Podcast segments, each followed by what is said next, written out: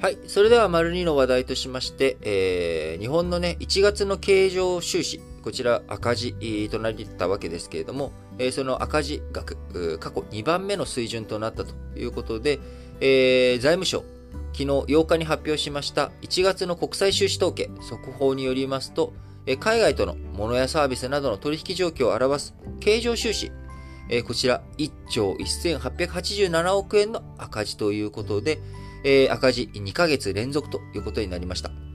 赤字額2014年1月の1兆4561億円の金額、赤字額について過去2番目の大きさとなりました。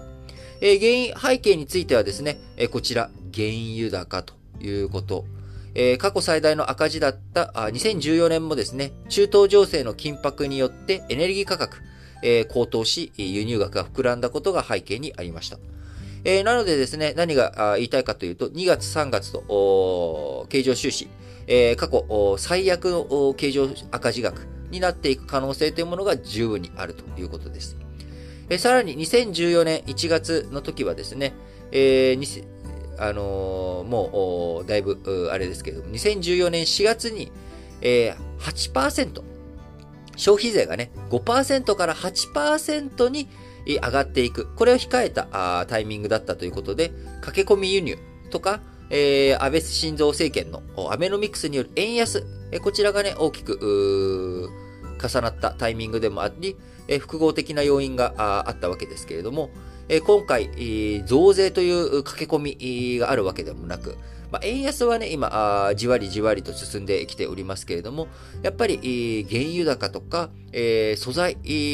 原材料、こちらの値段がね、大きく上がってきているっていうことが、経常収支悪化のね、えー、大きな要因になっていると思います。えー、貿易収支、えー、こちらも非常に、なのでね、貿易収支の赤字が困るというような状況になってしまっていますが、え輸入額12ヶ月連続で増加。財務省の1月の貿易統計速報によりますと、原油の輸入額は前年同月比で84.6%増。石炭2.6倍。液化天然ガス5割。ということで、今、輸入額と言いましたので、輸入量が増えてなかったとしてもですね、えー、原材料の価格が上がっているので、当然輸入額増えるということになります。えー、円安、そして、えー、さらにね、円安になってしまうと、えー、こちらね、もともと例えば、あ1ドルで売っていたもの、1ドル100円だったら100円で輸入額になるわけですが、これが120円になれば、120円になってしまうので、その分、押し上がっていくということになります。なので、ベースの原材料の値段が上がってしまっているということ。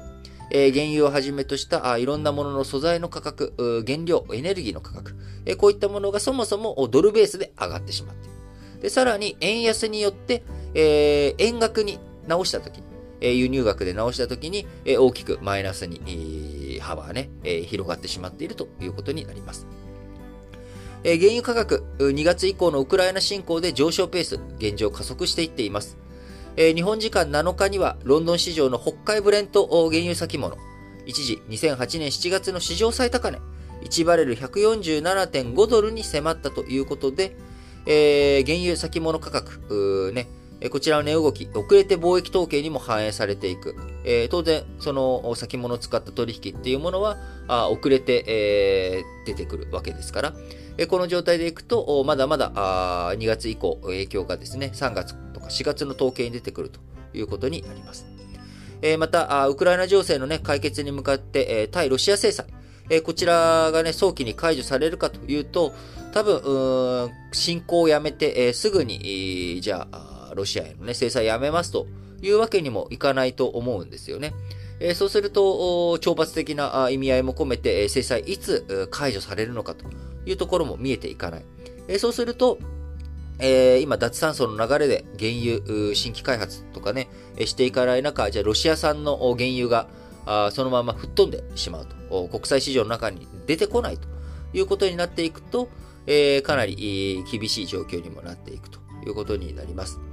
えー、経常収支、これまで日本、企業、海外で M&A した子会社とかからのね、配当とか株式、債券投資などから、えー、第一所得、これをね、えー、収入の下支えとなっておりましたが、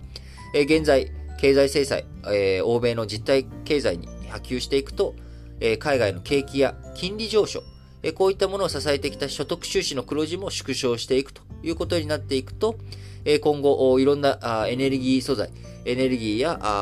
原材料、こういったものの輸入で、え、赤字額が膨らんでいくということになると、じゃあその貿易赤字を埋める、えー、経常収支のね、他の所得あるのかと。いうと、えー、過去の投資からの配当も先細ってしまうというようなことになっていくと、えー、日本いよいよ、えー、稼げない国になっていってしまう可能性があります。え今まで日本というものはですね、え戦後レジームの中において貿易が拡大していく、えその貿易が拡大していく中で世界の工場、世界の輸出をね、担うというところで、え外貨を集め、でその旺盛な外貨を使って、え海外投資進めていく。えー、こういったね、二軸の柱、二輪を回していきながら、今の日本というものが作られてきたわけですが、えー、エネルギーのね、えー、大、えー、あのー、あれです、あの、東日本大震災。え、東日本大震災が発生して以降、え、日本というのはですね、貿易黒字が、こうなかなか稼ぎづらい構造になってしまいました。えー、原子力発電所の再稼働を進まない状況の中、エネルギーの輸入増えていってしまったと。えー、日本国内の中でいろんなエネルギーの不安とか、あそういったものもある中、あ海外に、えー、工場が移転していく。えー、その結果、貿易、輸出は増えないんだけれども、輸入ばかりが増えていくということで赤字状態化していき、まあ、えー、原油価格がね、安くなっているタイミングでは、貿易黒字確保することもできて、えいたわけですけれども、えなかなか、